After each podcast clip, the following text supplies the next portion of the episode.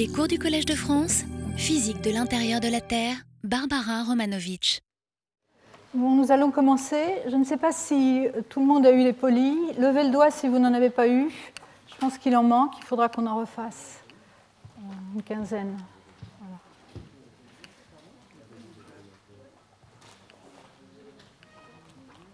Ah, il y en a encore là. Bon. Oui. Une quinzaine, disons.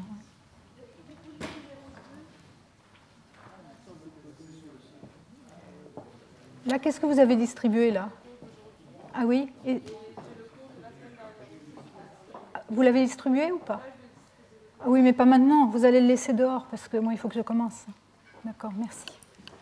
Donc, vous aurez le poli de la semaine dernière euh, à la fin du cours. C'est pas très grave. Et puis, pour ceux qui n'en ont pas eu, euh, excusez-nous, on a mal estimé le nombre, mais ce sera euh, euh, fait la semaine prochaine. Voilà, donc aujourd'hui, nous allons continuer ce que j'ai commencé la semaine dernière, donc sur la description de ce que voit la sismologie à la base du manteau.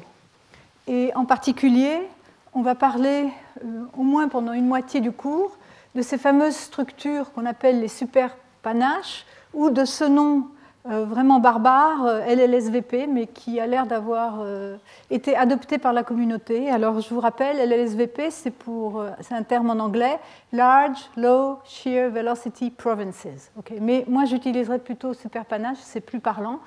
La raison pour laquelle les gens n'aiment pas superpanache, c'est que les géodynamiciens considèrent que les panaches, c'est des, c'est des- des structures assez étroites. Or, les superpanaches, c'est énorme à la base du manteau, donc euh, ça ne peut pas être la même dynamique que celle euh, qu'on voit dans les modèles de convection, où on voit ces, panaches fins monter euh, de la couche limite du bas quand on chauffe un liquide par le bas. Donc là, je vous rappelle simplement, on avait vu comment la structure varie avec la profondeur. Donc, ce sont des coupes donc euh, issues de la tomographie globale en vitesse des ondes S, donc les ondes de cisaillement, à différentes profondeurs. On voit en haut de la Terre, donc ici à 100 km de profondeur, une très bonne correspondance avec ce à quoi on s'attend depuis la tectonique des plaques, avec les vitesses lentes le long des rides et aussi en arrière des zones de subduction, là où il y a de l'extension et du volcanisme et d'autre part des, donc des vitesses lentes qu'on peut interpréter au premier ordre en termes de température chaude, plus chaude que la moyenne, et dans les, dans les régions des continents euh, très stables, continents anciens, qu'on appelle les régions les plus anciennes, qu'on appelle les cratons, on voit des vitesses rapides euh, qui sont liées à des, donc au premier ordre à des températures plus froides, mais aussi sans doute à une composition différente. Euh, Quand on s'enfonce dans le manteau, on perd peu à peu cette relation avec la tectonique. Déjà à 300 km de profondeur, les régions océaniques sont encore lentes, mais on a perdu les rides et on a aussi perdu la relation avec les vieilles provinces, euh, les vieilles provinces de cratoniques des continents. Euh, Quand on arrive ici à- dans la zone de transition, à 600 km, on voit apparaître des zones liées euh, qu'on reconnaît être euh, associées avec la subduction, donc des zones plus rapides, des plaques froides qui plongent, aussi bien dans l'ouest Pacifique qu'en Amérique du Sud. Et ensuite, euh, à plus grande profondeur, on voit encore cette relation, mais seulement dans certaines régions. Donc ici en Indonésie, Fidji, Tonga, et peut-être en Amérique du Sud également. Mais la structure devient plus euh, difficile à. Enfin, elle a- de plus courte longueur d'onde en moyenne, et on n'a pas euh, jusqu'à présent de. euh, on ne fait pas de connexion très précise avec des, des objets qu'on connaît, à part ces zones de subduction. Par contre, quand on arrive à la base du manteau, on voit à niveau une structure de très, grande longueur d'onde, avec ces deux superpanaches, donc de vitesse lente, donc a priori plus chaude que la moyenne, et avec euh, un anneau de vitesse plus rapide tout autour. Donc j'avais déjà parlé de ça. C'est donc seulement un rappel, donc une structure très différente en haut du manteau et à sa base. Et associé avec ça, il y a aussi euh, la- donc, euh, l'amplitude, la, la force, l'amplitude des anomalies de vitesse qui est, ici dessinée en profil. En fonction, donc, c'est une, amplitude RMS donc la moyenne statistique en pourcent, qui montre qu'on a des hétérogénéités latérales plus fortes en haut, donc dans les premiers 300-400 km du manteau, mais aussi à la base, et euh, des hétérogénéités relativement faibles dans le milieu du manteau. Ceci est en bon accord avec ce, peut, ce à quoi on peut s'attendre dans, une perspective de couche limite, la couche limite donc, de la lithosphère à la, surface de la, euh, de la Terre, et puis la couche limite à la base du manteau, dont on va parler euh, aujourd'hui en plus de détails, donc la couche limite entre le manteau de silicate et, le, solide et le noyau liquide euh, de fer, principalement. Il y a aussi donc dans les longueurs d'onde, si on regarde un spectre de longueur d'onde qu'on exprime en termes d'harmonique sphérique, qui est la base de décomposition euh, des, des, structures sur la sphère, la base préférée, euh, donc les, faibles degrés, donc ça c'est le degré angulaire de, l'harmonique sphérique, les faibles degrés correspondent à des grandes longueurs d'onde et les plus hauts degrés avec, à des courtes longueurs d'onde. Donc euh, on voit aussi une, structure, donc ça c'est trois différents modèles qui ont été construits par différents groupes avec des méthodes tomographiques euh, qui se ressemblent mais qui sont quand même assez différentes avec des bases de données différentes, etc. Et on retrouve dans tous ces modèles une hétérogénéité euh, euh, large, enfin, de composantes harmoniques euh, assez variées, mais relativement grande longueur d'onde en, haut. Et ensuite, on a deux zones où les structures est dominée par les très grandes longueurs d'onde. C'est ce qu'on voit bien visuellement à la base du manteau avec ces grandes structures de superpanache qui sont dominées par ce qu'on appelle le degré 2. Je vais vous le montrer tout de suite. Donc ce degré 2, je vous l'avais montré, je pense aussi. Ici, on a extrait de la structure à la base du manteau, donc euh, à 2800 km de profondeur. Ce n'est pas indiqué, mais c'était à 2800 km de profondeur. Euh, ce degré 2, donc les très grandes longueurs d'onde, il est représenté ici. Euh, donc ça, c'est l'axe de rotation de la Terre. Et on voit que dans cette, quand on réduit ces structures à leur plus grande longueur d'onde, on voit très bien ces deux euh, superpanache apparaître comme des zones de vitesse plus faible que la moyenne, et cet anneau de vitesse plus rapide qui en fait passe par l'axe de rotation de la Terre. Les points ici, ce sont les, localisations du pôle de rotation de la Terre en fonction du temps, donc dans les derniers 200, 250 millions d'années. Et encore une fois, ces trois modèles différents qui donnent des résultats vraiment très bien contraints, très, très euh, sont pratiquement identiques. Euh, euh, cette, correspondance de cet anneau de vitesse rapide avec la, trajectoire du mouvement du pôle au cours du temps fait penser à une structure stable où ces superpanaches euh, pourraient contrôler d'une certaine façon le mouvement du pôle pour essayer d'avoir une, configuration de moment d'inertie euh, donc euh, optimale, d'énergie minimale. Alors, euh, ça, c'est encore une, une, autre image centrée sur le, méga panache ou super panache méga, du Pacifique, mais maintenant montrant un petit peu comment il est, donc qu'on le voit aussi, pas seulement tout à fait à la base du manteau, mais qui remonte un peu vers la surface. Et de l'autre côté, on a celui d'Afrique. Alors ici, c'est une comparaison de différents modèles donc, encore une fois, différents groupes qui ont des données un peu différentes, des méthodes d'inversion un peu différentes, le cadre théorique et la paramétrisation varient. Mais vous voyez que euh, les grandes structures à la base du manteau, donc ici à 2800 km, sont vraiment bien définies dans tous ces modèles. les uns ont des amplitudes un peu plus grandes que d'autres. Ici, c'est donc la variation relative en vitesse, en pourcent, par rapport à la moyenne à cette profondeur. Et donc, ils ont des, amplitudes de plus ou moins 2 à 3 suivant les modèles.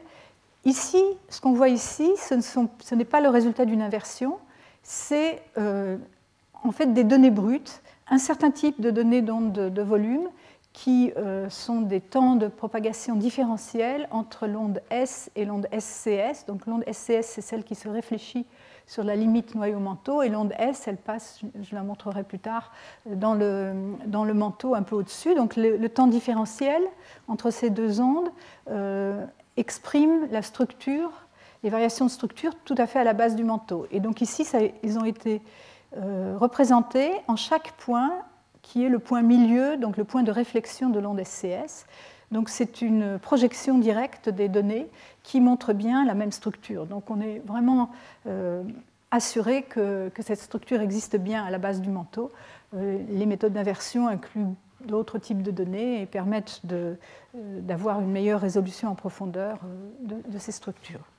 Alors donc la comparaison des modèles nous donne une, une assez bonne cohérence avec des variations dans les détails, mais ceci peut être représenté de manière un peu synthétique par une carte comme celle-ci euh, que nous avons faite récemment, euh, où ce qui est représenté ici, c'est qu'on a pris les cinq modèles, cinq modèles, cinq modèles différents, et en chaque point du globe, on a regardé si le modèle a une vitesse plus lente ou plus rapide que la moyenne. S'il est plus lente que la moyenne, on ajoute un point. S'il est plus rapide, on n'ajoute rien. Donc, si, si, les cinq modèles sont d'accord pour des vitesses faibles, on aura une couleur forte rouge. Ici, on aura un, donc euh, incrémenté de 5. Par contre, s'ils sont tous d'accord pour, pour, une structure plus rapide que la moyenne, euh, des vitesses plus rapides que la moyenne, donc on aura euh, du bleu profond. Et vous voyez, ce qui est remarquable, c'est que ces modèles, malgré leurs petites différences et donc certainement des variations latérales de plus faible longueur d'onde, sont en très bon accord pour euh, délimiter donc deux types de structures à la base de Mando. un type de structure qui est celle des superpanaches, donc plus lent que la moyenne, et euh, le reste. Et euh, ces zones sont tout à fait contiguës.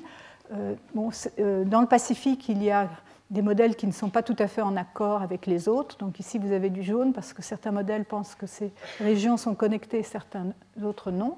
Mais, mais de manière générale, il montre euh, la même distribution géographique et même dans les détails des contours de ces superpanaches qui, dans leur degré 2, sont bien sûr lisses puisque c'est la plus grande longueur d'onde qu'on représente, mais dans plus de détails, ils ont des formes assez, euh, assez complexes, ces bords.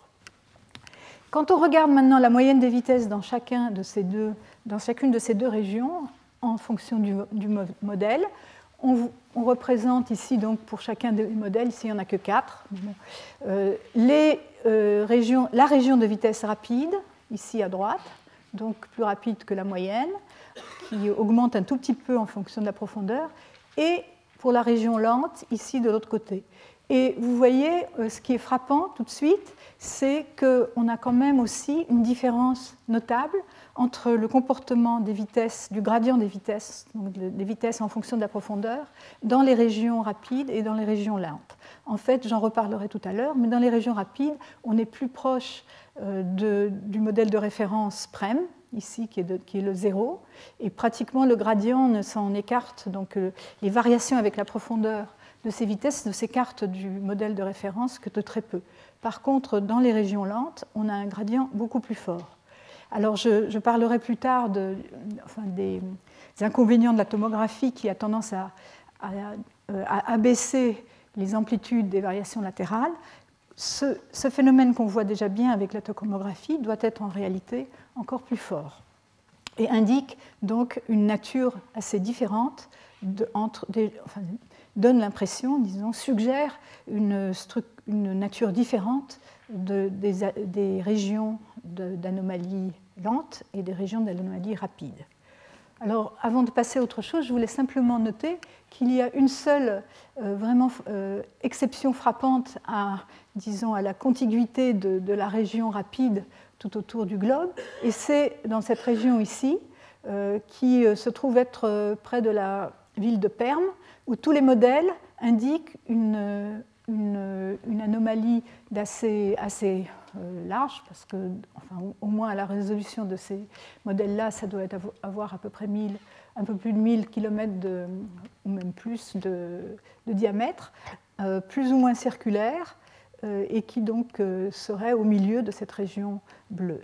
Il se trouve que cette anomalie est en fait localisée juste tout près, je n'ai pas la croix, tout près de l'endroit où les trappes sibériennes, donc euh, ces épanchements volcaniques énormes, euh, euh, auraient été au moment de leur éruption. avec le mouvement des plaques, bien sûr, les trappes sibériennes se trouvent actuellement les roches, enfin la, province des trappes sibériennes se trouve plus à l'est, mais elle aurait été près de cette anomalie euh, à l'époque où, où, elles ont été euh, en éruption. Alors nous avons essayé de modéliser euh, cette structure pour bien montrer qu'elle est, qu'elle est réelle. Euh, donc euh, là, c'est juste pour vous montrer un peu le genre de travail qu'on fait en modélisation euh, de formes d'ondes sismiques actuellement. Donc on a, on a, pris une représentation schématique, donc simplifiée de cette anomalie, et on a trouvé un événement profond en Espagne, observé dans des stations au Japon et en Chine, des stations sismique large bande.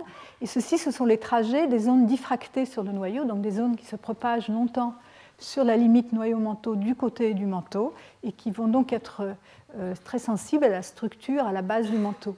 Et quand vous regardez les formes d'ondes de ces zones diffractées, SDIF c'est pour S diffracté, euh, vous voyez que quand euh, vous balayez avec un azimut, donc un angle par rapport au nord de direction de propagation, de plus en plus grand, vous voyez apparaître une anomalie d'amplitude ici, qu'on ne peut pas expliquer par euh, la, disons, la, radiation à la source. Ça n'est pas dû au fait que l'amplitude due à la source serait plus grande dans cette direction-là. Ce n'est pas montré, mais, c'est un fait. Et on voit une très grande anomalie d'amplitude ici. Hein, ici, c'est les rapports d'amplitude avec euh, le modèle PREM, qui est très grand dans cette, dans cette région d'azimut. Et de même, il y a aussi une anomalie de temps de parcours qui devient plus lent ici. Donc c'est la, la, différence des temps de parcours des ondes diffractées par rapport au modèle PREM qui devient beaucoup plus euh, positive, donc beaucoup plus lente. Et donc en modélisant ceci, on trouve, ici on a rajouté quelques stations pour compléter, on ne les a pas en réalité, mais pour mieux voir l'effet, on arrive à modéliser très bien cet effet en mettant un, une structure à la base du manteau d'environ 700 euh, km d'auteur euh, enfin, depuis la base du manteau jusque vers, euh, le haut, et environ 800 km de, de, diamètre, avec une diminution de la vitesse des ondes S par rapport au, au de l'ordre de 7%, ce qui, est, ce qui est considérable, mais pas aussi important que d'autres structures qu'on voit à la base du manteau, dont j'en parlerai la semaine prochaine, qu'on appelle les les ULVZ, encore un nom barbare, les Ultra Low Velocity Zones. Alors, euh, je vais parler maintenant des caractéristiques sismiques de ces méga ou panaches qu'on voit sous le Pacifique et l'Afrique. Euh, donc, on en a déjà une certaine idée avec, euh, les modèles tomographiques. il y a un certain nombre de caractéristiques et je vais les, je vais les en parler l'un à la suite de l'autre. Donc d'abord la relation avec la structure du manteau supérieur. Y en a-t-il une? Est-ce qu'ils correspondent à quelque chose qu'on verrait plus près de la surface? Le fait qu'ils ont des bords très euh, nets, très abrupts, et un certain nombre d'autres propriétés. Donc commençons par la relation avec la structure du manteau supérieur. Il y a un certain nombre d'observations assez frappantes. Ceci est, résumé ici, et donc euh, euh, dans les deux, euh, diapos suivantes. Ici, on peut se demander est-ce que ces structures ont, quelque chose à voir avec les, plaques plongeantes qui pourraient plonger jusqu'à la base du manteau pour, s'y euh, déposer, donc sous la forme d'un cimetière de plaques. On parle d'un cimetière de plaques. Donc vous voyez ici les, euh, ce anneau de vitesse rapide qui se trouve être relativement en bonne euh, position, enfin à l'aplomb des, euh, des, des, plaques plongeantes. Ici, c'est un modèle de plaque plongeante, un modèle assez simple qui avait été construit les, il y a une vingtaine d'années, où on a pris la position des zones de subduction actuelles, ce qu'on sait des zones de subduction dans les derniers euh, quelques millions d'années, et on en, a, euh, on, en a donc déduit la position que les plaques auraient pu avoir, euh, en fait plus que ça, je pense que c'est au moins 50 millions d'années, si ce n'est plus, et peut-être jusqu'à 100 millions d'années. Et ici, ce qui est représenté, c'est la structure intégrée de, cette, de ce modèle de, plaque. C'est-à-dire si on, prenait, on, disons, on prenait toutes les, profondeurs et on accumulait toutes ces, toutes ces plaques. Et vous voyez que ce modèle de plaque intégrée est, correspond pas mal à la position de, cet anneau de vitesse rapide, mais il est un peu plus étroit. Et bien sûr, il n'y a pas de vitesse lente. Euh, enfin, le modèle de, plaque plongeante euh, n'a que des vitesses plus, plus rapides que la moyenne, parce qu'on n'a pas introduit de courant montant, de courant chaud. Et quand on prend euh, donc les plus grandes longueurs d'onde de ces deux modèles, ici le degré 2, on voit qu'ils se correspondent très bien. Euh, il y a une petite, euh, un petit déphasage ici, un petit déplacement, mais, mais de manière générale, ils sont en très bonne correspondance. Si on ajoute le degré 3, c'est-à-dire un peu plus courte longueur d'onde, le, degré suivant dans la décomposition dynamique sphérique, cela colle encore très bien pour le super panache du Pacifique, le méga panache du Pacifique. Pour celui d'Afrique, euh, ça colle un peu moins bien, mais c'est encore pas mal. On voit la forme allongée qu'on observe dans les modèles tomographiques. Par contre, quand on regarde, quand on filtre à plus courte longueur d'onde, euh, la correspondance disparaît euh, complètement. Alors ceci nous a donc conduit à proposer que euh, que, cette euh, zone ici était effectivement associée avec un cimetière de plaques, mais que, euh, enfin, au cours des temps, les, zones de subduction bougent, mais ne bougent pas énormément à la surface. Elles sont contraintes, peut-être par ces, sans doute par ces contraintes de moment d'inertie, à, donc à, se situer toujours dans cette bande de vitesse rapide et pas, pas vraiment ailleurs. D'autres observations assez remarquables.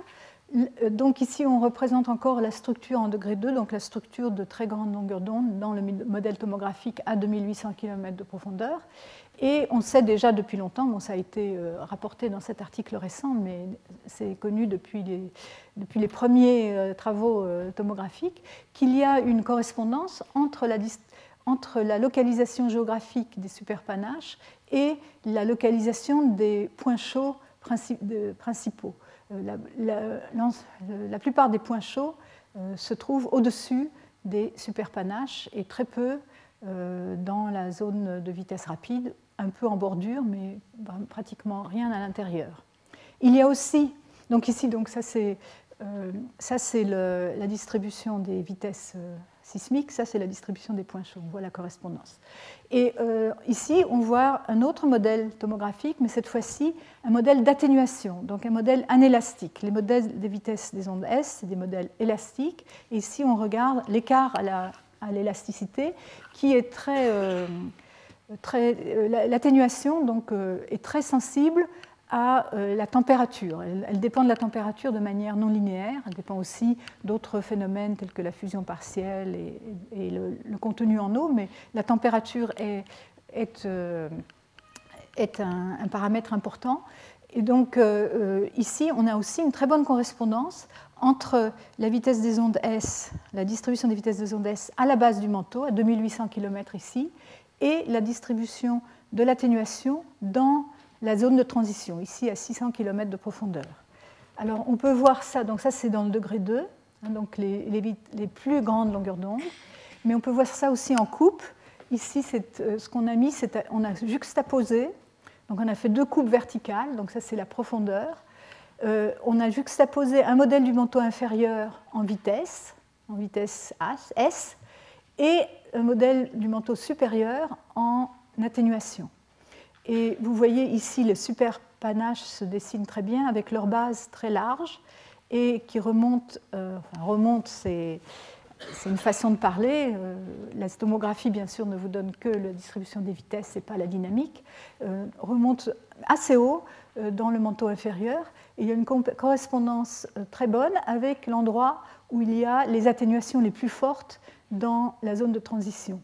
Par contre, près de la surface, donc sous la lithosphère, la lithosphère, on ne la voit pas ici, c'est dans les océans, elle a moins de 80 km d'épaisseur, peut-être ici un peu par ici, mais on voit quelque chose de différent. On voit l'atténuation se déplace vers les rides. Ici, le, la petite flèche indique la ride Est-Pacifique sur cette coupe-là, et on a une zone d'atténuation juste euh, autour de 200-300 km, où on pourrait avoir l'impression que si on relie ça à de la dynamique, on a un flux ascendant qui euh, se déplace sous la lithosphère, vers, euh, amenant la chaleur vers les rides. C'est bien sûr une interprétation. On a, on a, quelque chose de similaire aussi ici sur cette coupe-là, du côté de, de Hawaï, du, donc du point chaud de Hawaï donc euh, une relation certaine euh, de nature euh, encore pas vraiment bien élucidée entre la présence des superpanaches à la base du manteau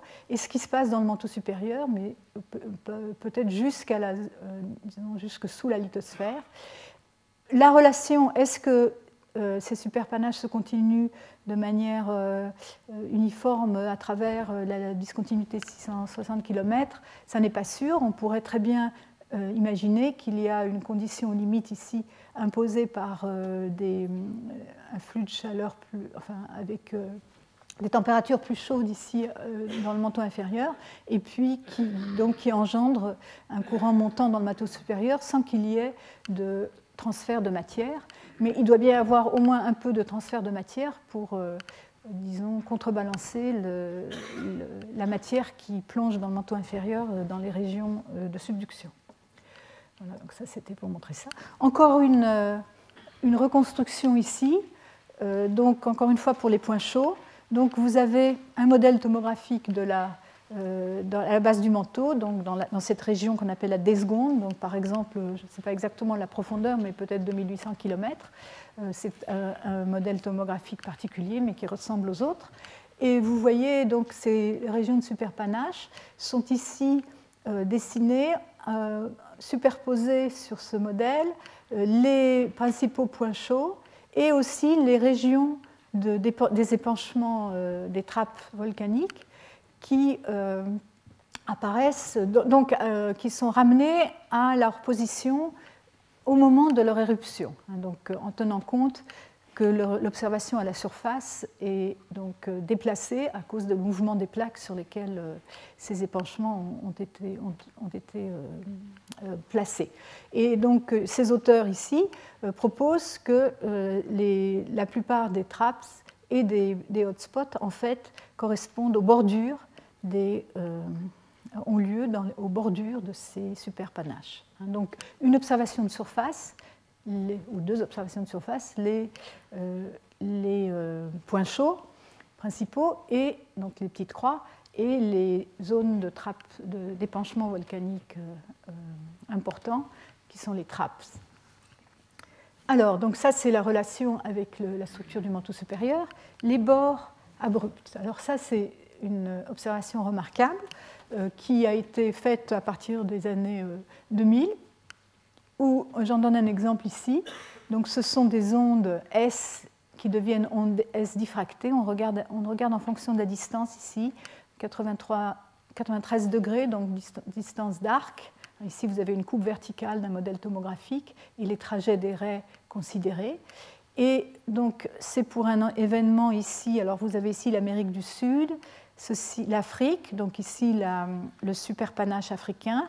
Et euh, cette ces d'enregistrement correspondent à un événement euh, ici sur la ride Est-Pacifique observé euh, en Afrique du Sud. Hein. Il y a un réseau temporaire qui était installé à l'époque euh, en Afrique du Sud, un réseau large bande sismique. Et ce que vous voyez, c'est qu'en fonction de la distance, vous avez cette onde S diffractée qui, de manière brutale, enfin, sur un, espace sur un intervalle de distance très court, environ 2 degrés, qui correspondent à environ 100 euh, km euh, de distance à la, limite noyau-manteau, changent, euh, de manière très abrupte, donc deviennent beaucoup plus ralentis.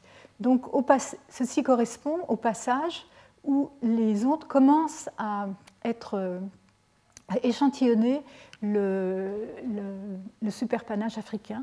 Et donc, on interprète ceci pour indiquer que euh, les bords de ce, panache de ce superpanache sont abruptes, que la structure change sur une distance très faible, une distance qui est probablement difficile à expliquer par une structure thermique, purement thermique, parce que la, chaleur diffuse, et donc ces structures qui sont là sans doute depuis pas mal de temps, on ne sait pas exactement combien, j'y reviendrai, euh, ont largement eu le temps de diffuser la chaleur, donc euh, euh, ça, suggère qu'il y a peut-être une, variation de composition. On pourrait aussi avoir une variation très rapide de viscosité si la viscosité dépend, a une dépendance de la température très forte. On ne peut pas avec cette observation-là, on ne peut pas complètement, euh, euh, disons, euh, exclure cette, possibilité.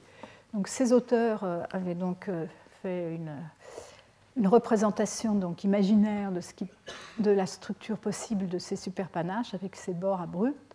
ce qui se passe en haut n'est pas clair. On n'a pas une très bonne. Est-ce qu'ils ont une limite très marquée en, en, hauteur aussi ou pas? N'est pas, euh, pas, pas, vraiment encore très bien définie. On sait qu'ils continuent, la tomographie indique qu'ils ont une continuation euh, vers la hauteur, mais euh, exactement, est-ce qu'il est est qu'il y a des, régions où on a aussi des bords abrupts donc, en montant? Ce n'est pas encore très clair. Ici, une autre, une autre observation, c'est faite par, par dans mon groupe à moi, où on a regardé encore une fois l'Afrique, ici, mais de l'autre côté. Avant, on était de ce côté-là. Ici, c'est un autre bord de la, du superpanache africain, avec des événements dans les régions Fiji-Tonga, des ondes diffractées qui vont aussi en Afrique, qui vont aussi dans ce même réseau africain, et qui échantillonnent le bord ici qu'on voit mal en dessous, c'est le modèle tomographique et les rouges et bleus ici en dessous, le bord du superpanache africain. Donc on passe avec des azimuts, ici maintenant on ne regarde pas en fonction de la distance mais en fonction de l'azimut, donc en fonction de l'angle par rapport, du trajet par rapport au nord, et à azimut de plus en plus grand, donc on va pénétrer de plus en plus dans le superpanache. Et on voit effectivement, bon, c'est peut-être pas très clair, mais on voit ici l'onde S diffractée marquée par la ligne bleue et un décalage ici autour de 212 degrés d'azimut vers des euh, arrivées beaucoup plus lentes. En plus de ces. Donc, ça, c'est les, les, enregistrements de cet événement dans, dans ce réseau en fonction de l'azimut, avec différents filtrages. Quand vous filtrez à plus longue période, vous perdez le détail, mais vous voyez mieux peut-être forme, le changement de forme d'onde en moyenne. Ce qui est aussi frappant, c'est que dans cet espace de, dans cet intervalle d'azimut où le temps de propagation devient euh, plus lent, et ici on dit c'est de l'ordre de 15 secondes, ce qui est aussi considérable, on voit apparaître une complexité dans la, euh, dans la forme d'onde. En fait, ce qui est marqué ici en jaune et rouge, ce sont des arrivées, ce qu'on appelle des arrivées secondaires, des arrivées qui ne sont pas prédites par un modèle simple, un modèle 1D comme PREM, euh, qui indique la présence d'hétérogénéité forte de structure. Et dans la diapo suivante, on voit qu'on peut modéliser ça en modifiant simplement le modèle tomographique. C'est-à-dire ici, c'est euh, un des modèles tomographiques qui, euh, avec euh, maintenant vu euh, un peu une autre projection, difficile, un peu difficile à voir. En tout cas, ça c'est le même séisme, et ça c'est les stations en, Afrique du Sud, et pour voir les trajets. Et on voit que lorsque on, fait on calcule un, un, sismogramme synthétique dans ce modèle tomographique simple, on ne voit pas grand-chose. C'est ce qui est montré ici, donc aussi en fonction de l'azimut. Dans cette direction-là, on rentre dans le, dans le super panache, et on ne voit pas grand-chose. Par contre, si on renforce euh, les, les, amplitudes des hétérogénéités latérales, donc on sature le modèle, tout en gardant euh, ces, bords euh, les mêmes que ceux indiqués par, par la tomographie, on voit apparaître des donc, la, euh, très euh, profond dans le manteau, on voit apparaître des ondes secondaires, cette onde verte par exemple, qui s'est propagée d'abord dans, euh, dans la région rapide pour être réfractée et arriver à la station en même temps ou enfin, à un temps un peu différent de, de, cette autre onde qui arrive, ou presque en même temps, que cette autre onde qui a passé plus de temps dans, le, dans la partie lente, euh, avec euh, mais un trajet différent. Et donc, si on modélise euh, les ondes dans un modèle comme ça, on voit apparaître, au moins qualitativement, ces, ces arrivées secondaires pour expliquer euh, la, complexité des formes d'ondes. Donc, ceci nous indique que la tomographie, telle qu'on la pratique à l'heure actuelle, nous donne de bonnes, euh, contraintes sur la forme des, anomalies, la forme des, bordures des superpanaches. Par contre, elle sous-estime les amplitudes des variations latérales, ce qu'on peut comprendre parce, que donc, la tomographie euh, inclut une inversion et donc, euh, c'est un problème inverse euh, avec, qui n'est pas euh, très bien conditionné. Donc, on est obligé d'appliquer ce qu'on appelle du damping, qui a tendance à donc, dégrader notre précision sur les amplitudes des variations latérales. Encore une autre, un autre exemple, tout récent. Alors, ceci, c'est sur le bord nord de la super panache pacifique, ici, où simplement aussi, on a donc euh, un, séisme d'un côté, euh, des stations ici en Amérique du Nord, c'est un réseau qui s'appelle USARE qui a été euh, déployé depuis 5 ans et qui donne des, données très denses. Enfin, c'est des stations toutes les 70 km, ce qui est sur, toute la largeur de, des USA. Et, donc qui permet donc d'employer des méthodes beaucoup plus performante pour euh, étudier les formes d'ondes. Et ici, on a tout simplement classé les formes d'ondes euh, par une analyse de cluster, donc en famille. Et quand vous prenez trois familles de formes d'ondes, vous voyez, euh, donc regardons par exemple celle-ci simplement, vous, voyez que les, formes d'ondes se, se, groupent en trois familles qui, dont l'une correspond à celle qui passe en dehors du superpanache. L'autre, la verte, correspond aux ondes qui passent à l'intérieur du superpanache. Et on voit apparaître tout à fait, euh, sans avoir euh, euh, vraiment mis de conditions pour, ça, la bordure, le bord du superpanache. Donc encore une fois, une indication que ce bord est vraiment très bien marqué. Donc, pas donc, on a vu en Afrique de ce côté-ci, en Afrique de ce côté-là, sur le Pacifique, et il y a encore quelques autres études sur le Pacifique Ouest qui montre euh, des, résultats similaires. Donc, euh, d'autres observations faites aussi qui vont dans le sens d'une nature de compositionnelle différente de la, des superpanaches, c'est l'anticorrélation de la vitesse Vφ avec la vitesse Vs. Alors, regardons d'abord les modèles S comparés au modèle P. Euh, ceci, c'est une comparaison de deux modèles particuliers. Donc aussi à la profondeur de 2800 km, la projection est un peu différente de celle que j'utilisais avant, mais vous voyez encore les super panaches ici, le Pacifique, l'Afrique, avec euh, l'anneau de vitesse rapide tout autour. Et quand vous regardez les modèles P correspondants, donc à la même profondeur, vous voyez qu'il y a de la corrélation, mais que la corrélation n'est pas parfaite. On, distingue peut-être ici des vitesses lentes à l'endroit du superpanache du Pacifique, des vitesses lentes sous l'Afrique, mais euh, la corrélation est la meilleure ici en Eurasie et en Amérique centrale, mais il y a, dans d'autres régions la corrélation est très mauvaise, en particulier dans, dans le Pacifique Nord. Alors on pourrait penser que peut-être c'est des problèmes de résolution, en particulier dans les modèles des ondes P, qui n'ont pas, euh, pour, la construction desquels on a une un peu moins bonne résolution dans les océans. Cependant, euh, on voit cette décorrélation, si vous voulez, on la voit même dans les très grandes longueurs d'onde dont on pense qu'elle est réelle. Ici, on a, je ne sais pas si on voit grand-chose, à la profondeur de 2800 km, gauche des différents modèles d'ondes P, encore une fois par différents groupes, et différents modèles d'ondes S avec leurs, euh, caractéristiques ici. Dans les modèles d'onde P, un peu plus de variabilité, mais on retrouve quand même ces caractéristiques dans pratiquement tous les modèles, avec cette espèce de barre rapide ici dans le nord Pacifique et des vitesses plus lentes que la moyenne au-dessus des aléoutiennes, ici dans le nord, dans le nord Pacifique, qui n'est pas du tout la même dans les modèles S. Alors, Ceci, donc, euh, une corrélation pas parfaite entre les modèles S et les modèles P. Donc, jusqu'à présent, ce n'est pas très, très, bon, ça ne nous dit pas grand-chose. Ça pourrait être, euh, on pourrait l'obtenir euh, même avec simplement des variations de température.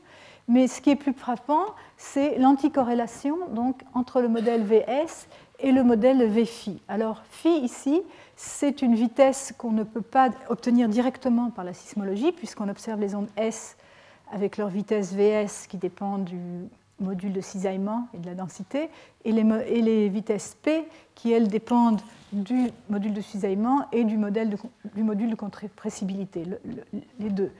Cette vitesse VFI, qui est une vitesse qui nous permet de raccorder les observations sismiques avec les hum, expériences minéralogiques plus, directement, ne dépend plus que du modèle d'incompressibilité, K, et donc, euh, euh, donc cela a un intérêt du point de vue de la comparaison avec la minéralogie. Et vous voyez que quand euh, ce modèle qui a été construit de cette façon, on voit une anticorrélation très frappante entre, à, ces grandes longueurs d'onde de ces modèles entre la distribution des vitesses VS et VFI, où on a des vitesses plus rapides que la moyenne dans le Pacifique et sous l'Afrique, euh, comparé aux vitesses VS.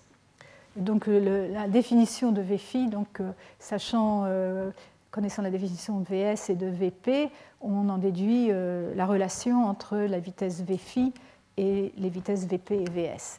Ça implique une, certain, une certaine manipulation des, données ou des modèles sismiques et donc une, certaine incertitude plus grande, mais mais la carte est quand même assez frappante. Alors d'autres auteurs ont, euh, pu confirmer ceci. Si vous avez les modèles, euh, donc un autre modèle avec VS ici, donc les cartes à différentes profondeurs, de 140 km à 2800. Ici le VFI, ils appellent ça VC, et ici euh, le, le modèle VP. Et vous voyez de nouveau, euh, si on se concentre ici à la base du manteau, euh, cette anticorrélation, une corrélation pas parfaite entre VP et VS et une anticorrélation très nette entre VFI et VS, alors que les corrélations dans le manteau supérieur sont plus. enfin, on a plus de corrélations entre tous ces trois paramètres dans le manteau supérieur. Alors récemment, on s'est posé la question est-ce que cette anticorrélation de VFI avec VP peut-être dû, euh, de et de VS, peut être dû à un problème dans l'inversion des modèles. Et ici, alors, euh, ces auteurs, euh, dans un papier récent, ont d'abord construit leur modèle P et S à partir de données de temps de parcours d'onde P et d'onde S. Et ils en ont retiré d'abord le coefficient de corrélation entre P et S, donc ici, en fonction de la profondeur, vous voyez les vitesses VP et VS sont corrélées, mais pas parfaitement. Hein, parfaitement, ce serait un, coefficient de corrélation de 1. Par contre, le coefficient de corrélation entre VFI et VS, lui, est proche de 0 euh, dans euh, le manteau euh, supérieur et moyen, et quand on se rapproche de la base du manteau, il devient fortement négatif. Il y a un autre paramètre qu'on peut extraire des cartes de vitesse P et S, c'est ce qu'on appelle le rapport S, c'est le rapport des variations latérales des vitesses S sur les variations latérales des vitesses P. Et ce rapport est important pour l'interprétation parce qu'on euh, voit que dans la Terre, et ça ce n'est pas le seul modèle euh, qui le voit, ils, euh, ils ont simplement confirmé une observation connue depuis longtemps, que ce rapport est de l'ordre de 1,5, 1,6, 1,7 dans dans l'essentiel du manteau, des profondeurs du manteau. Mais quand on arrive à la base du manteau, il passe, il devient très fort. Il devient plus grand que 2,5.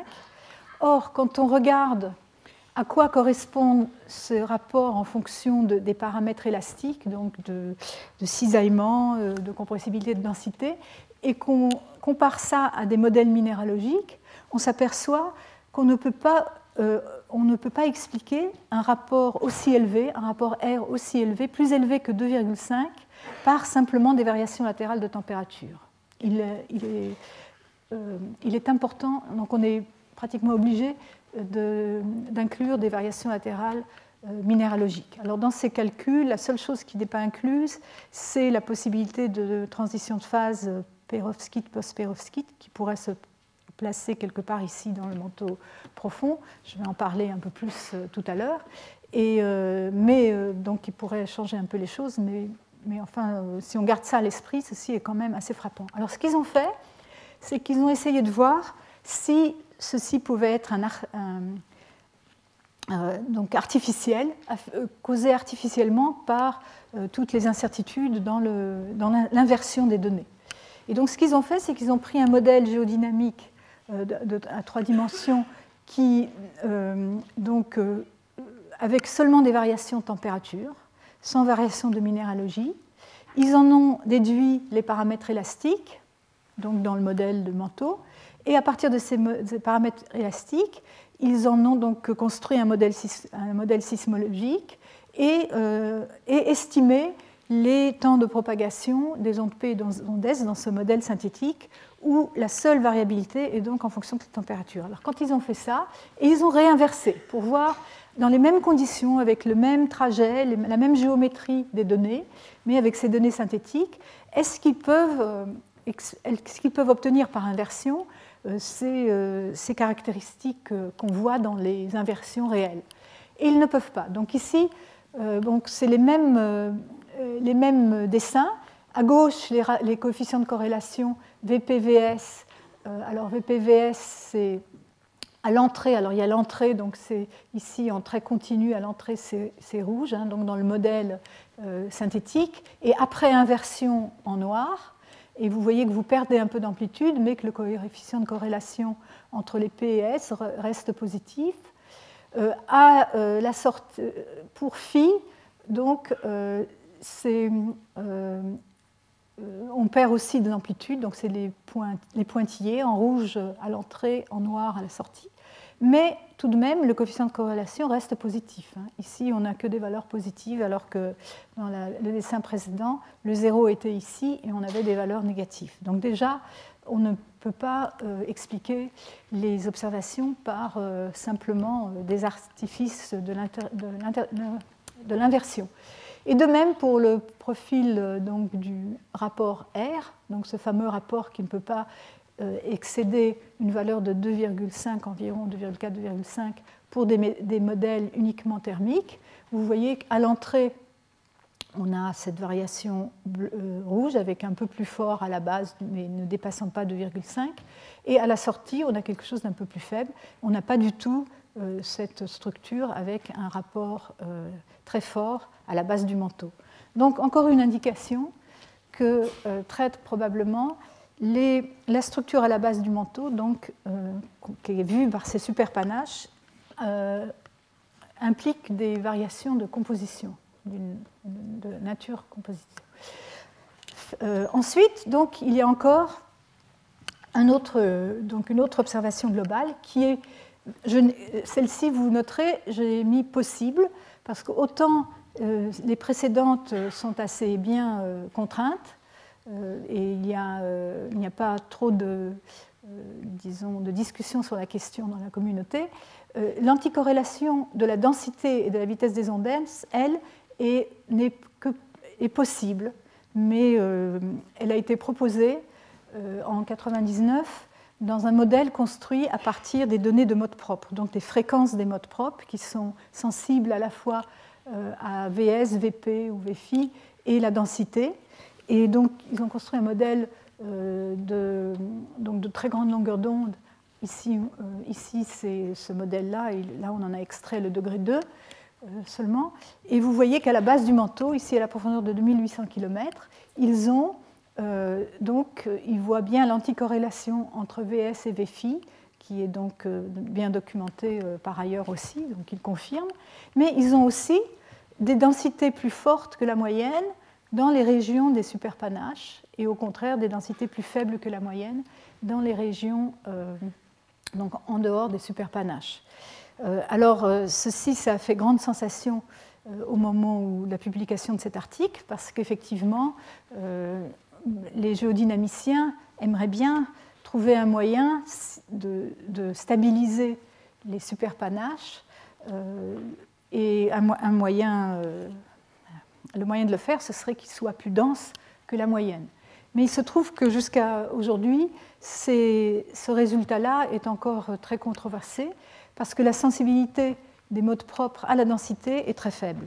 Et en particulier, bon, ça c'est un travail que moi j'avais fait à l'époque, euh, où, euh, disons, j'avais exploré une grande quantité de modèles qui pouvaient expliquer les données, de, donc, les données des modes propres, donc ici seulement, montrant seulement le degré 2, et donc ici une, des familles de modèles qui, qui expliquent bien les données, et des familles de modèles qui n'expliquent pas bien les données. Je n'entre pas dans les détails, mais euh, ce que vous voyez ici, c'est que on voit bien dans ces inversions-là que le, la variation avec la profondeur du, euh, de ce paramètre R, donc euh, le, rapport de la force des hétérogénéités en S à la force des hétérogénéités, ou l'amplitude des hétérogénéités des ondes P, augmente dans la base du manteau avec des valeurs plus grandes que, que 2,5. Euh, la corrélation VSVP est de l'ordre un peu plus de 0,5.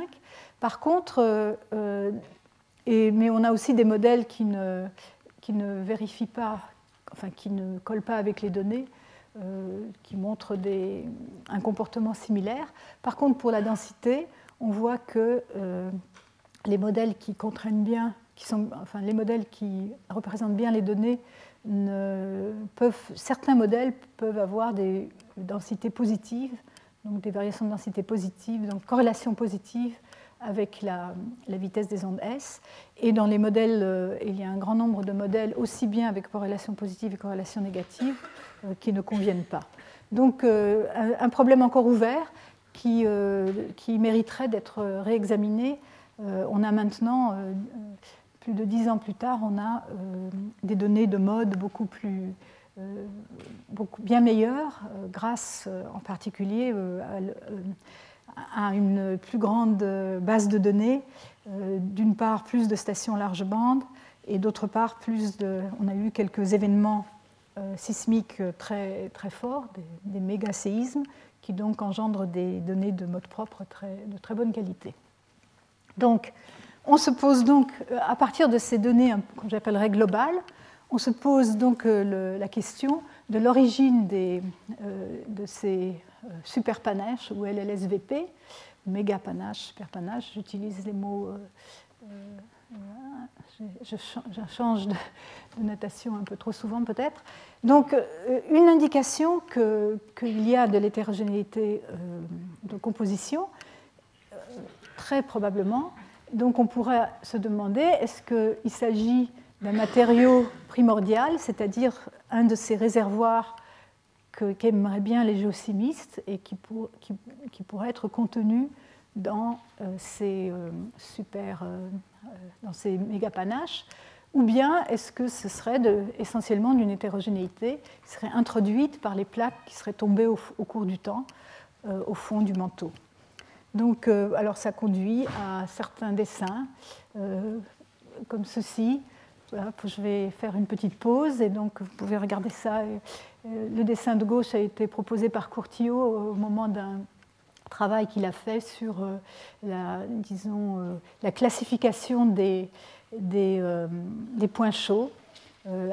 D'après lui, il y aurait différents types de points chauds, certains qui viendraient de la base de la CMB, d'autres qui seraient engendrés au-dessus des super euh, panache et encore d'autres qui pourraient provenir de régions beaucoup moins profondes.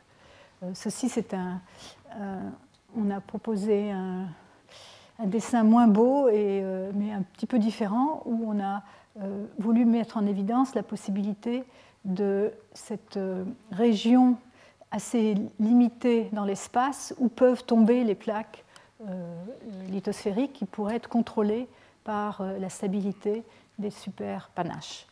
Donc voilà, ici, vous voyez, donc encore une fois, je rappelle la coupe d'un super panache ici sous le Pacifique, avec sa forme plus étroite quand on monte dans le, dans le manteau inférieur, et peut-être ici éventuellement des, qui pourraient monter sous la forme d'un courant diffus et peut-être faire naître des, euh, des, petites, euh, des petits panaches, à la limite 660 euh, km. Mais ça, je vous laisse, laisse ça à votre imagination.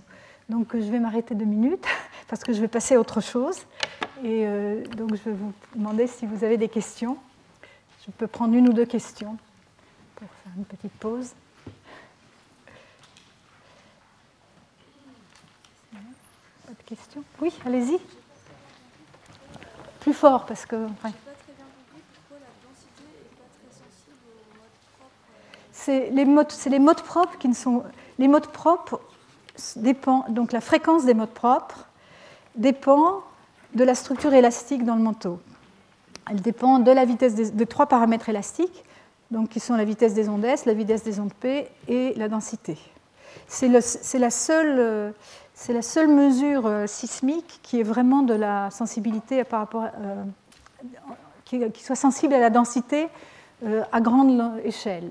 La seule autre manière d'avoir des informations sur la densité, c'est quand on a des ondes réfléchies sur une discontinuité, parce que le coefficient de réflexion dépend de l'impédance, qui elle-même est le produit de la densité et de la vitesse. Mais donc, quand on regarde globalement à partir de la tomographie, les modes propres sont les seuls qui, euh, sont sensibles à la densité. Les, ondes S, euh, les, temps de propagation des ondes S euh, et des ondes P ne sont vraiment pas sensibles à la densité, mais cette sensibilité est quand même très faible. il, faudrait que les variations de densité à la base du manteau soient plus grandes que de l'ordre de, de de 1,5 ou 2 pour, pour commencer à vraiment pouvoir les voir. Encore une question et on, continue. Peut-on simuler le manteau profond avec des méthodes numériques, mais avec des modèles qui ne sont pas des fluides classiques? Et autre chose, est-ce que ça existe? Ah, c'est intéressant euh, comme question. corollaire à ça, si ça existe, est-ce que ça aiderait à la compréhension ben, je pense que ça doit être possible, mais euh, je vais faire j'espère faire un cours entier sur la dynamique et on pourra l'aborder à ce moment-là. Bon, on va continuer alors. Donc là, je vais passer.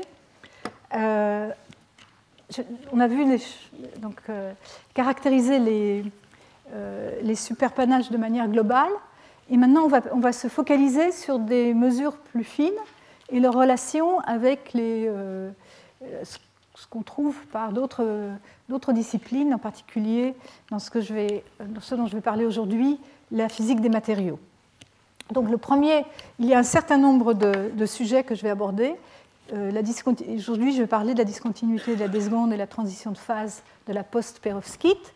Il y a aussi l'anisotropie et les ultra-low velocity zones dont je n'aurai pas le temps de parler. Je ne sais même pas si je vais arriver au bout de, cette riche, de ce riche sujet qui est un sujet très nouveau puisque je vous rappelle que la transition de phase de la perovskite en post-perovskite a été découverte en 2004, donc à, peine, il, y a, à peine 10 ans, 8 ans, et donc a changé un peu la vue des choses. Donc commençons par le commencement, et le commencement c'est toujours la sismologie, les observations sismiques.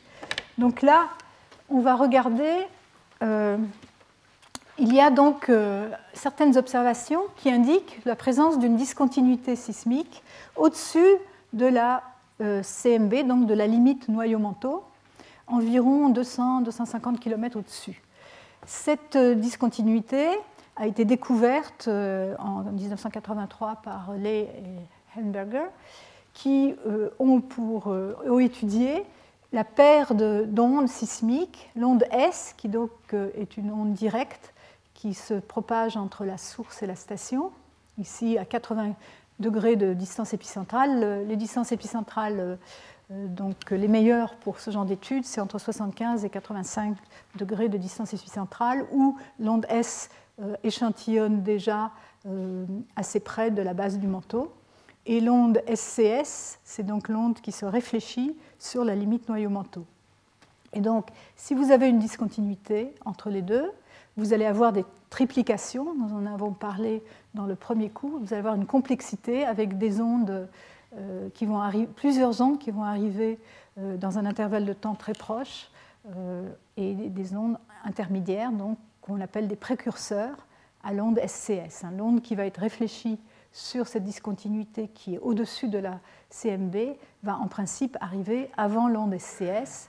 L'onde S est la première arrivée, ensuite cette onde-là et ensuite l'onde SCS. Donc cette étude, donc cette première étude, je voulais en parler parce que c'est assez intéressant. Elle avait été faite avec euh, une géométrie comme ceci. Ils avaient pris des événements profonds, donc des séismes à 600 ou 650 km de profondeur. L'avantage des séismes profonds, il y en a deux, c'est que la forme d'onde est très compacte, la durée de la forme d'onde est courte, donc ça donne des données euh, de, très bon signal euh, sur bruit, niveau signal sur bruit, et aussi qu'on sépare les, ondes pour les séismes profonds vous avez une onde, l'onde qui va, d'abord se réfléchir sur la surface et qui repart comme ça, l'onde petit s et l'onde petit p s. Et pour les séismes très profonds, l'écartement entre l'onde principale S et l'onde qui s'est réfléchie à la surface est assez grande pour qu'on puisse voir, euh, pour qu'elle soit plus loin que l'onde SCS et donc on puisse bien voir dans la fenêtre SSCS s'il se passe quelque chose euh, d'anormal.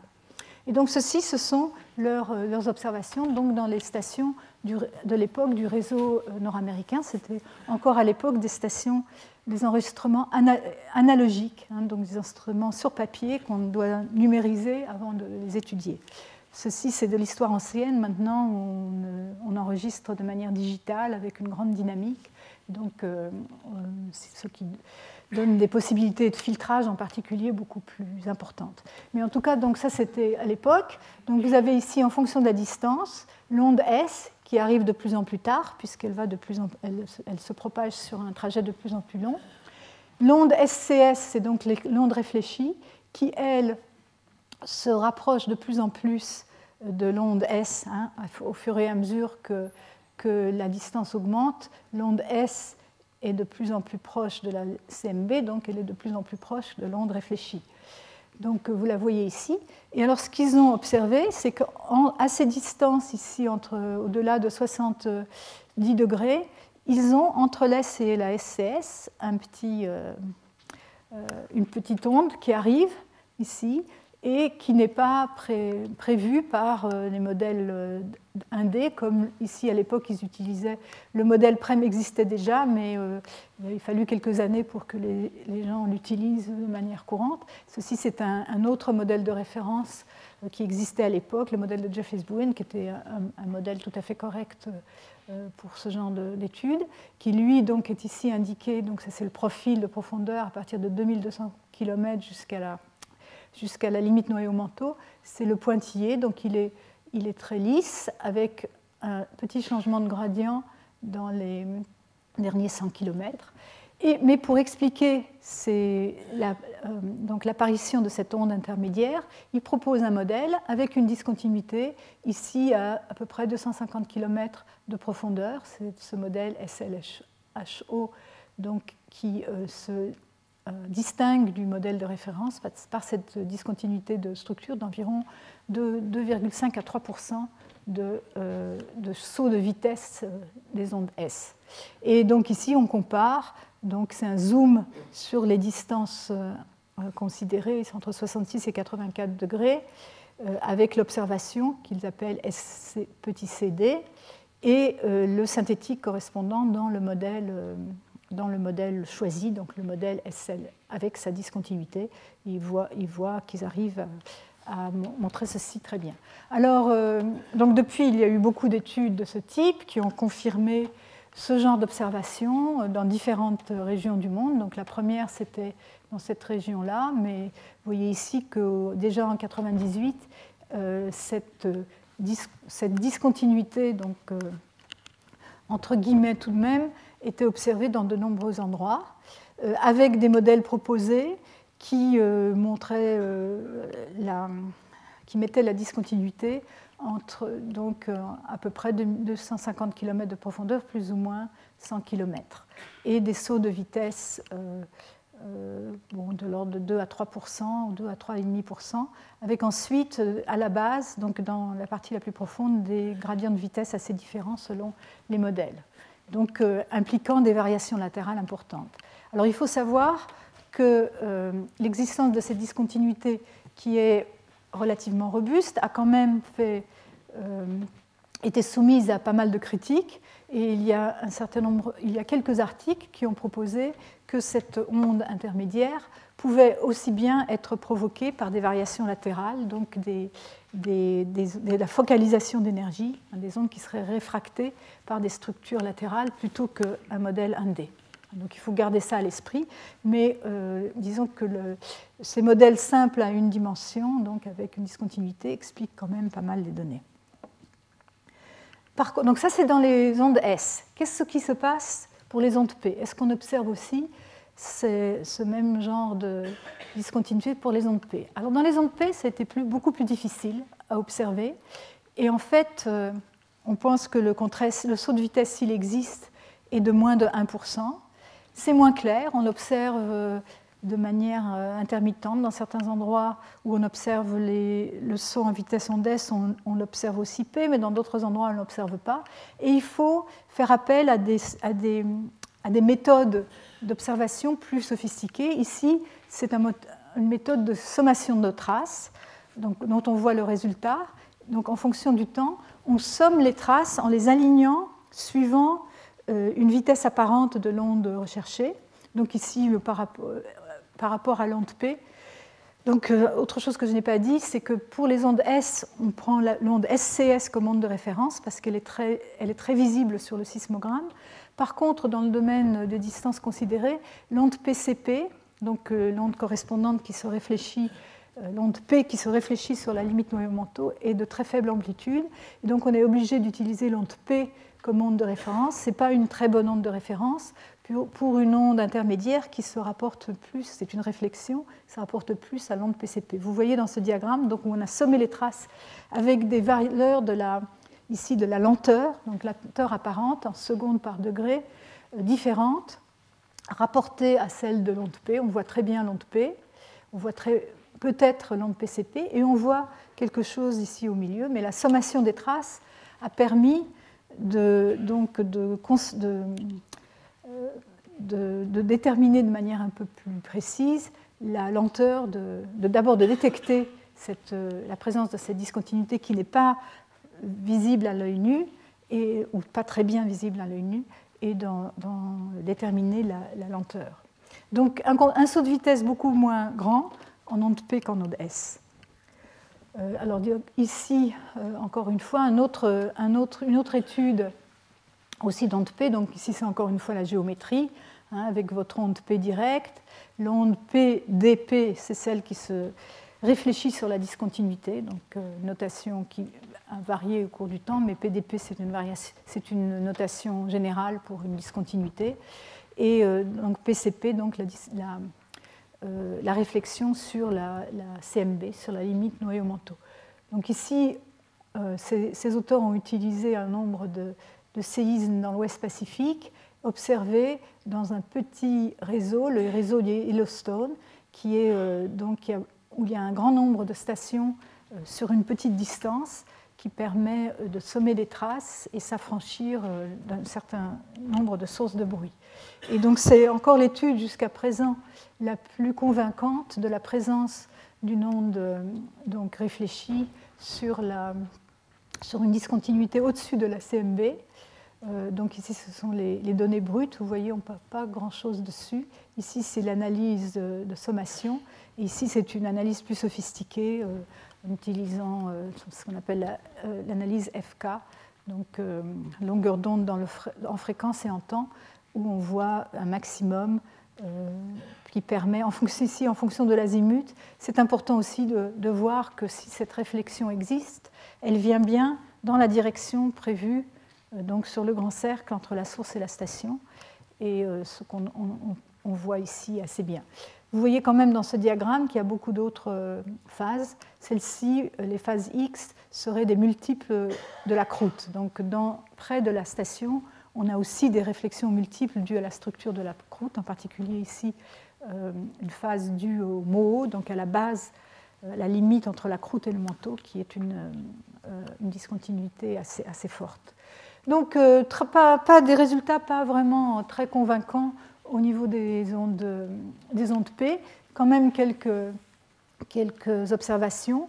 Ici, cet auteur euh, a essayé de faire la, disons, la synthèse des observations et donc les endroits où elles auraient été observées, donc les discontinuités en onde P, et des endroits où elles n'ont pas été observées, qui sont encore plus... Euh, il, y a, plus d'endroits où on n'arrive pas à l'observer que d'endroits où on l'observe. Je montrerai plus tard une autre figure euh, comparant avec, avec ce qu'on voit sur les, ondes S. Donc encore une fois, l'onde euh, PCP euh, est difficile à observer, donc on utilise P comme phase de référence. Et de plus, les ondes P se propagent plus vite que les ondes S, donc la séparation entre les différentes phases va être plus faible.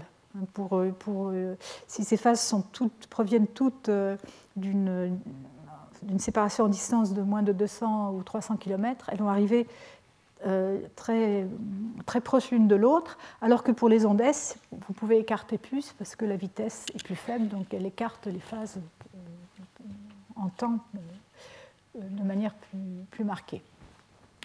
Alors, donc, qu'est-ce qu'on sait sur la discontinuité de la seconde Elle est observée plus clairement en VS et correspond à un, saut plus, fort en vitesse des ondes S qu'en vitesse des, des, ondes P, qui serait de moins de 1%. Euh, la profondeur, c'est environ 250, euh, en moyenne 250 km au-dessus de la limite noyau-manteau, mais avec des variations latérales assez importantes. L'épaisseur de la transition, c'est quelle euh, est-ce qu'on a une, transition vraiment brutale, donc horizontale, ou est-ce qu'on a un gradient, c'est-à-dire une certaine épaisseur sur laquelle la, pour passer donc de, des vitesses plus lentes aux vitesses plus rapides. Sur quelle épaisseur cela se produit-il? Et donc les données sismologiques permettent de contraindre ça par l'étude des amplitudes des faces réfléchies. Et on pense que cette épaisseur est, assez faible, moins de 70 km. Certaines études euh, pensent même, enfin, donnent même des épaisseurs de moins de 30 km. Alors c'est quelque chose à retenir quand on va comparer avec les modèles, euh, avec les, mesures et les modèles euh, minéralogiques et expérimentaux. La corrélation entre les observations S et P est faible comme je vous l'ai déjà dit, dans certains endroits, on voit la discontinuité en S, on ne voit pas celle en P, euh, et peut-être vice-versa. Et alors, il y a eu un essai d'estimer un saut possible de densité. Euh, donc, euh, comme je le disais tout à l'heure, les ondes réfléchies, le, coefficient de réflexion est sensible à l'impédance, donc au produit de la densité et, des ondes, et de la vitesse des ondes, ici des ondes VS. Et ceci a été étudié euh, à partir des réflexions multiples. Il y a des ondes SCS qui continuent à se, euh, qui se réfléchissent plusieurs fois sur la CMB, se réfléchissent à la surface, encore une fois à la CMB, etc. On les appelle les ondes SCS-N, où N est le nombre de réflexions sur la CMB. Il y a une étude qui a essayé d'estimer, c'était une estimation compliqué parce que euh, ces ondes dépendent aussi de ce qui se passe dans le manteau supérieur. Donc euh, il faut d'abord pouvoir séparer ce qui se passe dans le manteau supérieur de ce qui se passe dans le manteau inférieur. Ce n'est pas évident. Ils ont fait une estimation qui serait de l'ordre de 1,7%, peut-être un peu précis ce, chiffre après la virgule, disons 2%, en supposant, donc il faut, ce qu'ils ont mesuré c'est l'impédance, donc il faut supposer un VS pour avoir la densité, ils ont supposé euh, un contraste en vitesse de 2,75%. Donc ça, c'est euh, depuis, euh, je pas, je ne connais pas d'autres études qui essayaient d'estimer ce, ce, saut en vitesse, en, densité. Alors donc là, on arrive en 2004 et donc la, la découverte de la transition de phase dans la perovskite, alors j'insiste, c'est la perovskite MG, hein, la MG SiO3, donc euh, une perovskite pure de magnésium, alors que euh, bien sûr c'est un composant euh, majeur dans le manteau inférieur, mais il y a aussi dans les composants du manteau inférieur un peu de fer, un peu d'aluminium, d'autres éléments, donc il faudra tenir compte de ça. Donc cette, cette discontinuité a été découverte dans la, dans la perovskite MG, pure. Et donc, à partir de, elle, pourrait, elle pourrait se produire à des pressions, donc 120 gigapascal, la limite noyau-manteau c'est 135, donc à une pression de la, base, de la base du manteau, dans le manteau, et à des températures aussi qui pourraient correspondre à des températures du manteau inférieur. Donc, euh, euh, cette, euh, les, variations après, on s'est mis à étudier de manière beaucoup plus détaillée les différentes propriétés de, de cette transition. Jusqu'en 2004, j'en parlerai un peu plus, bien sûr, jusqu'en 2004, les interprétations possibles de la discontinuité de la D seconde étaient hétérogénéité chimique due aux plaques dans le manteau profond, donc des plaques avec des bordures de plaques qui pourraient euh, réfléchir l'énergie. Et euh, certains avaient quand même proposé une transition de phase, mais ce serait possible, mais cette transition de phase était inconnue. La découverte de la transition de phase dans la perovskite euh, MG, donc qu'on va noter PV à petit p PV, c'est donc une grande découverte dans la mesure où on peut espérer que, comme on a fait dans le manteau supérieur avec les discontinuités de 400 et 660 km, on va pouvoir fixer la température. Si on peut déterminer la pente de Clapeyron de cette discontinuité de manière précise, on va pouvoir fixer la température à la profondeur de la discontinuité par, euh, donc, en corrélant avec, euh, avec, les observations sismiques. Et donc, euh, donc diminuer, réduire les incertitudes sur la structure thermique et aussi chimique, on parlera de la chimie, euh, dans la partie la plus profonde du manteau. Euh, et donc, euh, ceci à condition de pouvoir donc, associer les discontinuités sismiques observées avec ces, phases ces transitions de phase, donc très précisément dans le manteau profond, la transition de phase de la perovskite. et donc, comme la perovskite est la phase minéralogique la plus abondante dans le manteau inférieur, on peut espérer relier les variations de profondeur avec les variations de température et aussi obtenir une meilleure estimation euh, de la température à la limite noyau-manteau. J'en en ai parlé la dernière fois, euh, qu'elle était assez peu connue assez peu précisément par extrapolation par le haut et par le bas, et euh, donc aussi du flux de chaleur à la CMB, qui est important pour, euh, pour, disons, mieux connaître, mieux comprendre l'évolution thermique de la Terre et aussi les, tout, ce qui est lié à la, génération du champ magnétique de la Terre. Alors, les caractéristiques de la transition de phase, donc si on pouvait faire ça, tout ça, hein, la sismologie nous donnerait la profondeur des discontinuités, l'épaisseur de la transition, est-ce qu'elle est rapide, est-ce qu'elle est brute, est-ce que c'est une discontinuité du premier ordre ou une discontinuité du second ordre Et euh, donc les variations de vitesse, le saut en vitesse. Euh, ensuite aussi euh, la topographie qui va nous renseigner ensuite donc éventuellement sur les variations de température et quelques autres propriétés, la discontinuité couplée, je vais vous en parler aussi. et donc de l'autre côté, ceci doit être confronté en physique des matériaux à la pente de Clapeyron qui donne pour une pression donnée, donc une profondeur donnée, la température correspondante et euh, donc euh, l'épaisseur éventuelle qui pourrait déterminer en fonction de la composition quelle est la zone en profondeur et en température, enfin ici c'est la température fixe, disons, quelles sont les zones en profondeur où pourraient coexister la perovskite et la post-perovskite. Il y a d'autres propriétés que je ne vais pas aborder aujourd'hui, euh, mais j'aborderai plus tard. C'est l'anisotropie sismique, les propriétés euh, donc, euh, de déformation et les propriétés, la structure cristalline et les propriétés de déformation de, la perovskite et de la post-perovskite ne sont pas les mêmes. Et donc on s'attend à avoir des variations dans, dans l'observation de l'anisotropie sismique, j'en parlerai une autre fois et aussi euh, donc euh, d'autres paramètres tels que les coefficients de partition. Donc, par exemple, est-ce que le fer, par exemple, préfère être dans la perovskite ou dans la post-perovskite euh, quelles en sont les conséquences? Et encore d'autres propriétés comme l'état de spin du fer, dont je parlerai plus tard, j'espère. Et donc ensuite aussi, en confrontant tout ça, euh, non seulement on peut préciser les températures à la base du manteau, le flux de chaleur, éventuellement la composition, mais aussi la relation avec euh, les, grandes structures telles que les, les superpanaches. Alors, donc, au départ, les, physiciens des matériaux se sont rués sur cette nouvelle découverte pour essayer de, la caractériser, de caractériser cette transition le mieux possible. Au début, donc, euh, on a voulu caractériser la pente de Clapeyron, qui est une propriété très importante. Donc, euh, ceci, c'est donc un an après la découverte, le groupe euh, japonais qui était impliqué, il y a plusieurs groupes qui sont impliqués dans la découverte de la postperovskite, aussi bien du point de vue expérimental que du point de vue théorique, la même année, en 2004. Et donc là, ils ont déterminé que la pente était positive, mais dans ces, travaux, euh, les premiers travaux, disons, suivant la découverte, cette pente n'est pas vraiment très bien contrainte parce qu'il n'y a que très peu de points de mesure.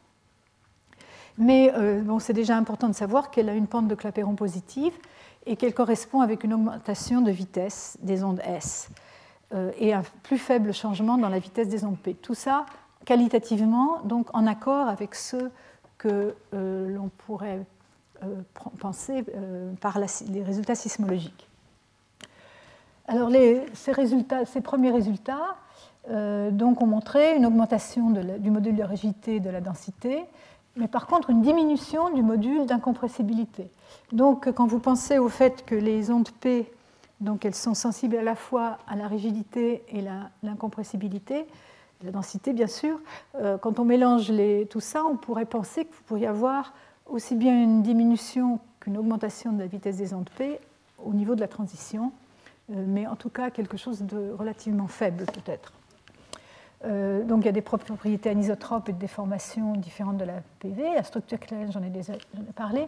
La pente de Clapeyron, donc les premières estimations étaient de l'ordre de 7,5 mégapascal par degré Kelvin mais euh, elle pourrait être euh, euh, plus supérieure à 10 mégapascal par Kelvin. Et donc ça se traduit par, sismiquement par une augmentation de vitesse de VS de 2 à 4% et beaucoup plus faible, voire négative en VP, avec une augmentation de densité de 1 à 2% On a une isotropie sismique de caractère très différent.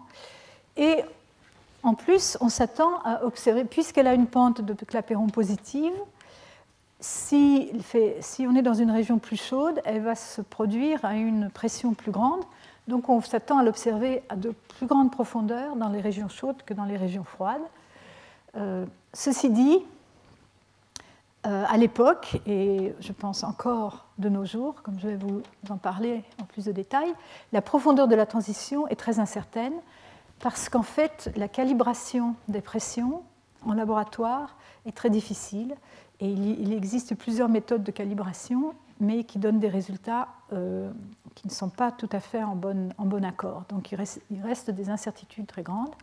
Et certaines mêmes estimations placent cette transition de phase donc, à des profondeurs qui correspondraient aux profondeurs du noyau, donc elles ne seraient pas observées dans le manteau, et donc euh, il n'y aurait pas lieu d'interpréter la discontinuité du manteau, si elle existe, en termes de cette euh, transformation de phase. Donc vous voyez encore, euh, il y a des incertitudes en sismologie, il y a des incertitudes en physique des matériaux. Il faut rassembler les deux et essayer de faire coller tout ça pour avoir plus d'informations. Donc, euh, alors revenons, euh, j'ai le temps, je pense, de, de présenter cet élément-là. Revenons aux discontinuités sismiques un moment. Alors donc je vous, ai dit que l'observation de la discontinuité en onde S était assez euh, convaincante euh, et assez euh, fréquemment observée.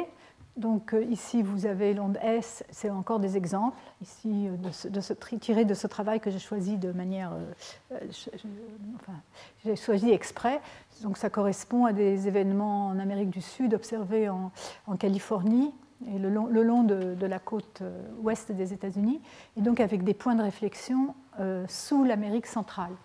Et vous voyez donc ces ondes intermédiaires. vous voyez qu'il y a aussi du bruit. Ici, c'est peut-être plus clair, dans cette, dans vous voyez qu'il y a quand même pas mal de bruit, mais quand on fait une analyse temps, de temps et, vitesse apparente, on, récupère quand même assez nettement une, un maximum d'énergie correspondant à euh, une vitesse intermédiaire, une vitesse apparente intermédiaire entre la S et la SCS, qui correspond bien à l'idée qu'on se fait d'une discontinuité au-dessus de la déseconde. Mais euh, donc en regardant dans différentes régions, euh, donc là je n'ai montré qu'une seule, mais oh, ces auteurs ont montré qu'il y a quand même des variations latérales importantes. Ceci se voit en, contrastant ces deux, ces deux panneaux-là où vous voyez que dans celui-ci, la réflexion, la phase réfléchie est bien plus proche de l'onde S que dans celle-ci. Bon, Ce n'est peut-être pas tout à fait les mêmes distances, mais en tout cas, disons que la conclusion, c'était qu'il y avait des variations latérales importantes. Mais ce qui est peut-être plus intéressant, mais aussi assez controversé, c'est que ces auteurs ont montré dans cette région-là la, euh, présence possible d'une discontinuité, d'une phase qui aurait la polarité inverse. Hein, ici, S étoile. Alors, euh, vous me direz, c'est assez bruité. On voit plein de, plein de petits, euh, des petites ondelettes ici. Euh, pourquoi interpréter celle-ci en termes d'une phase, d'une phase particulière ou non c'est assez controversé. Ceci dit, cet article a été publié. Il y en a eu plusieurs, qui ont, euh, quelques articles qui ont montré l'existence éventuelle de phases donc, euh, de polarité différentes arrivant plus près de la SCS et donc qui pourraient correspondre euh, à, on aurait une discontinuité positive, donc avec augmentation de vitesse, puis une discontinuité négative plus près de la CMB, qui correspondrait à une diminution de vitesse. Et alors, on interpréterait ça, par exemple, si vous avez une plaque qui arrive à la, CMB, la première correspondrait au haut de la plaque et celle d'en dessous correspondrait au bas de la, en bas de la plaque, euh, plus près de la CMB. Vous pourriez avoir une géométrie euh, différente, comme ceci, avec peut-être ici une zone. Ils proposaient, ils ont de l'imagination euh, débordante, ils me proposaient une zone de, fusion partielle, ou peut-être des discontinuités opposées.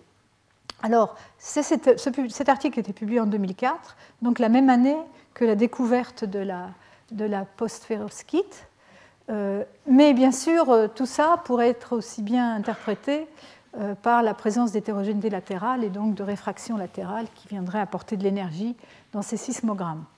Ceci dit, avec la, avec la, la découverte de la, de la Cela a fait quand même parler l'imagination, surtout des géodynamiciens.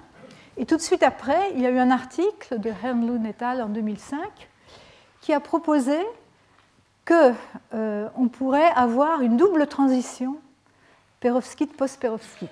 Alors ça, ça va être la dernière diapo que je, que je, vais vous laisser avec, je vais vous l'expliquer, je vais vous laisser réfléchir à ça parce que c'est peut-être pas évident quand on le regarde du premier coup. Si vous connaissez la, position de la transition de phase de perovskite en post-perovskite avec sa pente de Claris-Perron positive, donc, euh, et on a beaucoup d'incertitudes sur la température du noyau, hein, de 3700 à 4300 euh, Kelvin, euh, degrés Kelvin, donc on a pas mal d'incertitudes, mais suivant que le, manteau est plus, que le noyau serait plus froid ou plus chaud, on pourrait penser que, le géo, que le, l'adiabat, donc le géotherme, donc euh, la courbe de température en fonction de la profondeur dans le manteau, pourrait couper, dans le cas froid, ce serait un géotherme froid. Hein. ici, c'est le, on continue par le, disons, les variations adiabatiques qui correspondent à la convection dans le manteau. Hein. donc, on raccorde ça. Ici, on a cette couche limite pour aller dans le noyau.